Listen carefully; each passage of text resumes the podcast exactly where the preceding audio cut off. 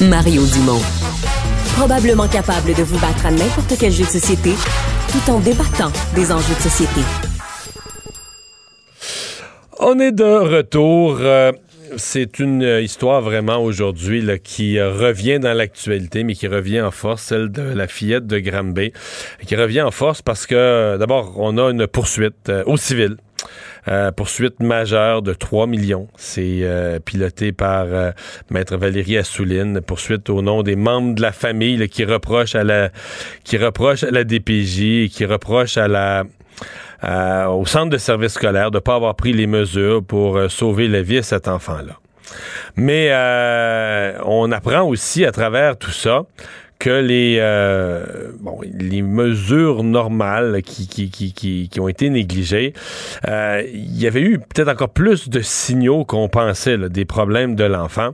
Entre autres que l'enfant avait elle-même mentionné que voulait mettre fin à ses jours, en tout cas dans ses mots d'enfant, que voulait disparaître, qui était un problème, qui était plus heureuse. Et ça, un an, un an avant de décéder pour essayer de, comprendre comment un enfant en arrive là. Est-ce qu'un enfant à cet âge-là, à 6 ans, est-ce qu'un enfant peut véritablement penser à, mettre fin à ses jours? Euh, Martin euh, Gignac, chef du département de psychiatrie de l'enfant et de l'adolescent de l'hôpital euh, de Montréal pour enfants, est avec nous. Monsieur Gignac, bonjour. Bonjour. Histoire d'horreur. Est-ce qu'un enfant, parce que euh, si on recule d'un an à partir de son décès, on dit qu'elle avait 5 ans, euh, elle l'exprimait dans ses mots, mais est-ce qu'un enfant à cet âge-là peut penser à ça, mettre fin à ses jours? Écoutez, euh, juste une petite mise en garde. J'ai jamais évalué cet enfant-là, mais on, voit parfois des enfants qui vont présenter une grande détresse là, en, bas âge c'est souvent des enfants qui ont vécu des traumatismes, qui ont, qui ont des gros enjeux d'attachement, c'est-à-dire qu'ils n'ont pas confiance en l'adulte. Euh, les adultes peut-être leur retournent pas une euh, des on va dire des, égards qui sont euh, euh, au diapason de leurs besoins donc les enfants deviennent un peu méfiants de, des adultes autour d'eux puis on voit des enfants en grande souffrance mais c'est des, situations assez rares là c'est pas très courant de voir un enfant de 5 ans qui va tenir des propos suicidaires c'est très rare mm-hmm. Qu'est-ce qui. Euh, bon, euh, on dit l'enfant, avait exprimé ça à sa. À son intervenante, elle dit ça va pas, j'ai mal à mon cœur, il y a juste toi qui peux m'aider. Tout le monde sont, tout le monde sont tannés de moi. Euh, c'est comment on interpréterait ça, un sentiment de rejet, un sentiment de que, les adultes autour d'elle sont quoi Tout le monde sont, tout le monde sont tannés de moi là, dans ces mots d'enfant. Qu'est-ce qu'elle c'est, moi, je, l'interprète comme un sentiment profond de rejet, lequel elle ne se sent pas désirée ou appréciée autour d'elle? Exactement. Donc, on, en revient à la question de est-ce qu'elle est attachée aux adultes qui prennent soin d'elle autour de, euh, qui, qui, sont là pour elle. Donc, on, assume que les adultes, les parents, les figures parentales, parce que des fois c'est des parents adoptifs euh, qui vont euh, qui vont être là pour l'enfant, vont lui donner un sentiment de confiance, ce qu'on appelle la sécurité de base. C'est-à-dire que l'enfant a confiance que s'il est en détresse, il y a quelqu'un qui va être là pour l'aider dans le cas de certains enfants qui vivent des traumatismes, c'est que leur détresse devient euh, ou est perçue peut-être par l'environnement comme de, l'agressivité, puis là, ils sont punis euh, parce qu'ils se sentent pas bien. Alors là, ils se mettent à avoir une, perception qui est très négative de ben si je me sens pas bien que je l'exprime, on me met en punition, donc comment je peux exprimer ça? ils deviennent très ambivalents, voire même désorganisés dans leur façon d'exprimer leurs émotions. Alors, cet enfant-là, n'était pas capable de s'appuyer sur des adultes de confiance autour d'elle, euh, vraisemblablement, elle était très souffrante de ça.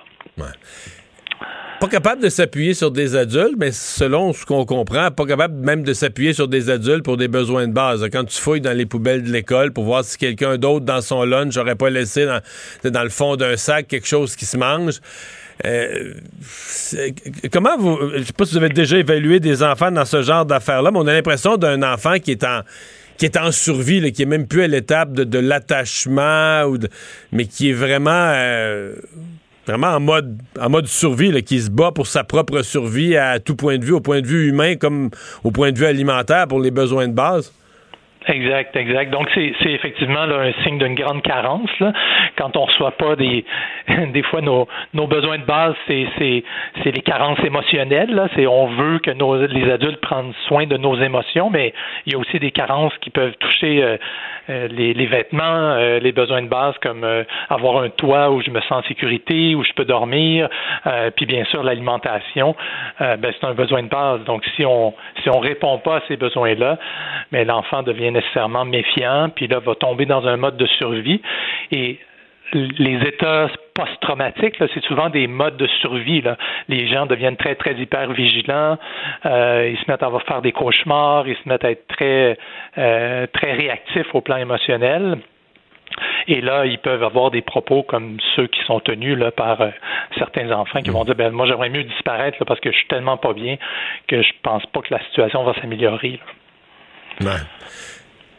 Comment on peut aller à l'école dans un état comme ça? Parce que, tu sais, l'apprentissage, ça exige concentration, une certaine, tu sais, que ton esprit, même un enfant qui est un peu énervé, qui pense à toutes sortes d'affaires, mais faut que ça, tu sais, pour écouter, entendre, comprendre des notions mathématiques ou autres, faut que ton esprit se dépose un peu, euh, tu sais, que t'en trouves la petite porte par où des connaissances peuvent entrer. Est-ce que ça s'atteint, ça, quand euh, tu es en mode survie, t'as peur, t'as pas à manger, t'as couru dans les poubelles pour te... Il me semble que c'est incompatible avec la notion même d'aller à l'école. Ben, ça devient très, très difficile pour ces enfants-là de fonctionner dans tous les domaines de leur vie, incluant le, milieu scolaire, là, parce que euh, les enfants sont pour avoir une bonne capacité attentionnelle puis une capacité de concentration, d'organisation, il faut qu'il y ait un sentiment d'apaisement, qu'il y ait un sentiment de bon, je me mets à la tâche, je me prépare à exécuter certaines tâches, etc. Euh, dans des cas comme ça, qui sont des, cas extrêmes, on le répète, là, euh, ben c'est sûr que l'anxiété prend le dessus, les sentiments dépressifs prennent le dessus, puis on peut penser que cette petite fille-là, elle était envahie par des pensées ou des, des images qui la qui, qui, lui rappelait des traumatismes ou des choses qu'elle a vécues. Donc, c'est sûr qu'un enfant, un enfant qui est sous-alimenté, euh, qui vit de la carence émotionnelle, qui grandit dans un milieu où il y a, des mauvais traitements psychologiques, physiques, euh, c'est pas des enfants qui sont disposés là, à bien fonctionner dans, dans le milieu scolaire. C'est sûr qu'ils ne sont pas dans une position pour faire des apprentissages. Là. Hmm. De surcroît, elle était, elle était parfois punie parce qu'elle volait le lunch, euh, elle volait le lunch des autres, elle fouillait des boîtes à lunch des autres pour, pour manger, pour survivre. Euh, comment, euh, c'est toujours un peu la, maigreur, parce qu'il semble qu'elle était très, très maigre, mais on comprend qu'elle était sous-alimentée. À la fin, on dit très, très, très maigre. comment un enfant vit ça, la la, la, la faim avec un grand F, là, la faim la vraie, au point de maigrir, au point que tu, tu juste les os. Comment euh, un enfant vit ça? Puis je, serais tenté de dire comment un enfant vit ça quand tu es dans un pays en famine, je sais pas, j'imagine pas. Mais quand tu es dans un pays où tous les autres ont à manger, là, as quand même, même si t'es petit, tu dois quand même avoir une conscience que, que t'es pas comme les autres, que t'es le seul, que c'est pas tout le pays qui est de même, c'est pas une, famine dans le pays. C'est à toi personnellement qui arrive quelque chose, non?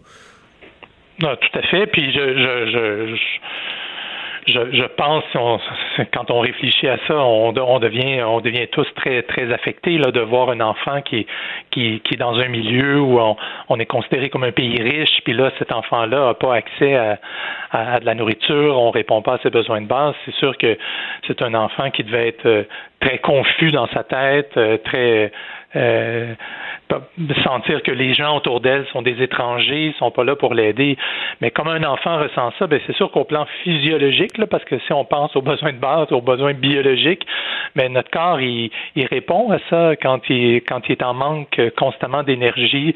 Euh, le, corps va se mettre au ralenti. Euh, euh, il y a des organes vitaux qui vont se mettre au ralenti. Là, souvent, ces enfants-là vont avoir des, des poux qui vont tomber en, bas d'un niveau qui, est bon pour leur santé. Ils vont avoir des problèmes au niveau cérébral même. Là, on pense qu'ils perdent la masse cérébrale avec le temps. Donc, ça, ça va affecter tout l'ensemble des, des, paramètres physiologiques, en plus d'affecter euh, tout ce qui touche leur, leur, leur, psychologie et leur capacité à, à, à, se rassurer que les gens autour de moi sont là pour m'aider. Eux autres, ils grandissent dans un, dans un sentiment de méfiance. Mais, mais, mais, vous revenez souvent avec ça, l'attachement et la sécurité, mais c'est la base, ça, pour un enfant de sentir que, comme on dit, qu'il y a un salage en dessous de lui, là, que s'il si, arrive malheur, il y a des gens solides sur qui il peut s'appuyer. C'est la base, cette sécurité-là? C'est les premières étapes de la vie. Là. si les gens autour de nous sont pas là pour euh, répondre à nos besoins, euh, ben, les enfants, les bébés, ils vont mourir. Là. Donc, euh, c'est les, les bases de, de, de, la construction de l'identité, de la construction de, de, la capacité à fonctionner dans la société. Quand ça a été affecté, euh, on voit des conséquences au long cours, même chez des jeunes adultes parfois, on voit que leur, leur sécurité, sécurité de base n'était pas là et ça explique certains comportements problématiques qui persistent à avoir avec le temps. Euh, donc, c'est, il faut se ramener à cette base-là pour se rappeler que ben, quand on répond pas aux besoins de base d'un enfant, euh, c'est sûr que cet enfant-là va avoir des difficultés comportementales avec le temps. En tout cas, pour une majorité, là, on observe des difficultés de comportement et euh, il faut se ramener à la base pour d'abord trouver un milieu où ils vont être sécurisés et où on va répondre à leurs besoins. Et ensuite, on parlera de d'autres interventions psychologiques ou euh, pharmacologiques s'ils ont besoin. Là. Docteur Gignac, merci beaucoup de nous avoir parlé aujourd'hui. Merci à vous. Merci, au revoir. Au revoir.